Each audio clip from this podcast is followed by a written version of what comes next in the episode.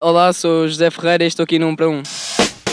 Ai, Judite, Judite, Judite, Judite, Judite, Judite, Judite, Judite, Judite, Judite, Judite, Judite, Judite, Judite, Judite, até já não fazia sentido dizer a palavra Judite, Judite, Judite, Judite. O que é que foi aquilo?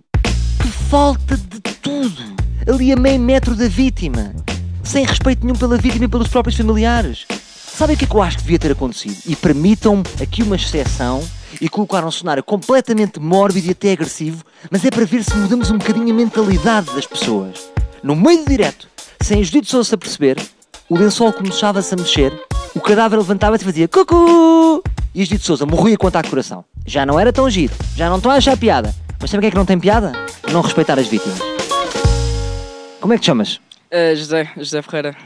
José Ferreira, uh, como estás a par deste, desta grande catástrofe de Pedrógão Grande? Sim, um, vi as notícias e estive atento aos mortos, feridos, consequências, isso tudo.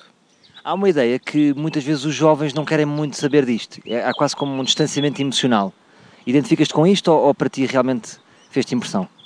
É Assim, uh, eu acho que não é preciso as notícias demonstrarem tanto o que acontece na televisão, porque até parece que é para aterrorizar a população. Mas Achas que é demasiado gráfico? Sim, eu acho que eles podiam relatar com menos. Por exemplo, eles parece que nesse dia só falaram disso, só falaram de, do que aconteceu uh, em Pedrógão Grande. Parece que só. Claro, não deixo de tirar importância, mas mesmo assim. Olha, fala-se muito dos limites do humor. Achas que devia haver limites do jornalismo? E pergunto isto porque uh, Judite Souza fez uma reportagem em direto no local em que estava a quase 35 centímetros de um cadáver. O que é que tu achas disto? Não achas que é um bocadinho um aproveitamento da, da desgraça alheia? O que eu acho é que é desrespeituoso. Ela. É um bocadinho difícil dar uma opinião sobre isto, uh, ao meu ver, mas mesmo assim, ela podia ter uh, uh, ficado um bocadinho mais longe, ou não sei. Também não via a reportagem, a entrevista, por isso. É difícil de analisar, mas a percepção é que as coisas não foram bem feitas, percebes? Porque estão em cima de uma pessoa que acabou de morrer há horas e, e, e é triste, não é? Sim. É triste. Imagina os familiares da, vítima, de repente está aquela pessoa em direto, apesar de estar com lençol branco. Sim, e verem que é o seu familiar e verem na câmara ainda, ainda pior, sim. Achas que devíamos pôr, uh, em resposta às ditas um lençol branco em cima da sua carteira jornalística e fazer um direto sobre isso? Acho uma, uma boa ideia. Podiam chamar a atenção, qualquer coisa, sim, com piada, para aliviar a situação também.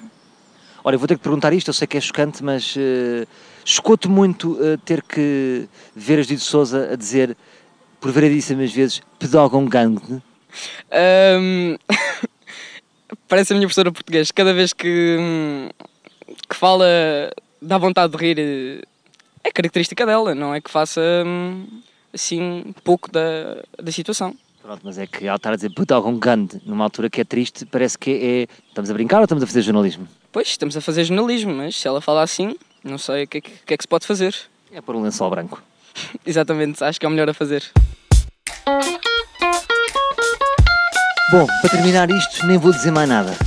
Vamos só fazer 15 segundos de silêncio em nome do cadáver da carteira jornalística da Judite Sousa.